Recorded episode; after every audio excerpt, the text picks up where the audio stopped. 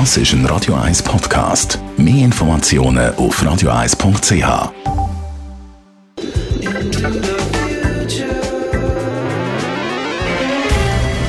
Der Finanztag auf Radio 1. Verstehen, was Menschen und den Markt bewegt. In Zusammenarbeit mit der Zürcher Privatbank Merki Baumann. www.merkibaumann.ch der Gerard Biasco ist bei mir, der Anlagechef der Privatbank Merki Baumann. Gerard, heute müssen wir mal ein über den Ölpreis reden. Der ist ja schwankend. Warum eigentlich und warum ist er zuletzt äh, so, so ziemlich gehalten letztes Jahr?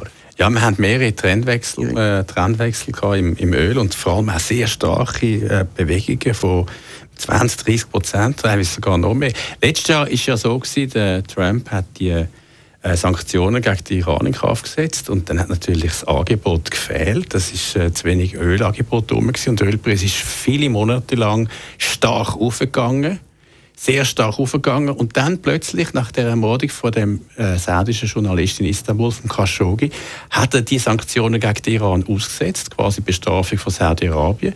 Dann hat es natürlich plötzlich mehr Ölangebot gehabt und wie ein Stein ist der Ölpreis runtergefallen, vor allem in den letzten paar Monaten von 2018. Sehr ein stark sinkender Ölpreis gesehen. Aber der Ende Dezember ist er dann wieder angestiegen. Warum?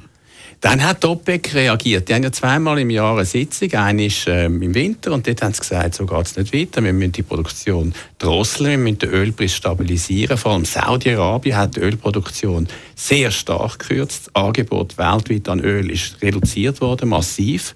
Und das hat natürlich eine totale Trendwende ausgelöst und der Ölpreis ist stark am steigen. Seit dem Dezember 2019 ganz klar Trend steigende Ölpreise bis jetzt etwa 20 Prozent und es könnte noch weitergehen. Kann man sagen, äh, die USA spielen 2019 eine wichtigere Rolle als vorher?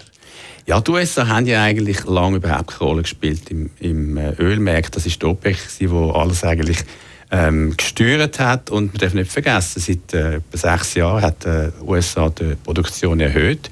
Und wo sie die Produktion um 60 Prozent erhöht hat, ist ja der Ölpreis damals 2015, 16 runtergefallen, etwa auch um 60 Prozent. Wieso?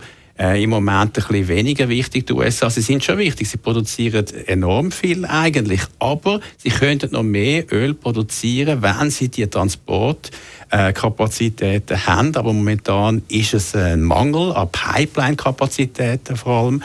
Das ist äh, in ein paar Quartalen behoben, momentan nicht. Aber von dort her im Moment eher ein bisschen zu wenig Ölangebot und 2020 könnte dann das wieder einen Trendwechsel geben. Trendwende geben, wenn man dann mehr kann Öl aus Amerika wieder produzieren und transportieren. Danke vielmals für das Update. Gerard Piasco, Anlagechef der Privatbank Merki Baumann. Der Finanztag gibt es auch als Podcast auf radioeis.ch. Präsentiert von der Zürcher Privatbank Merki Baumann. www.merkibaumann.ch das ist ein Radio 1 Podcast. Mehr Informationen auf radio1.ch.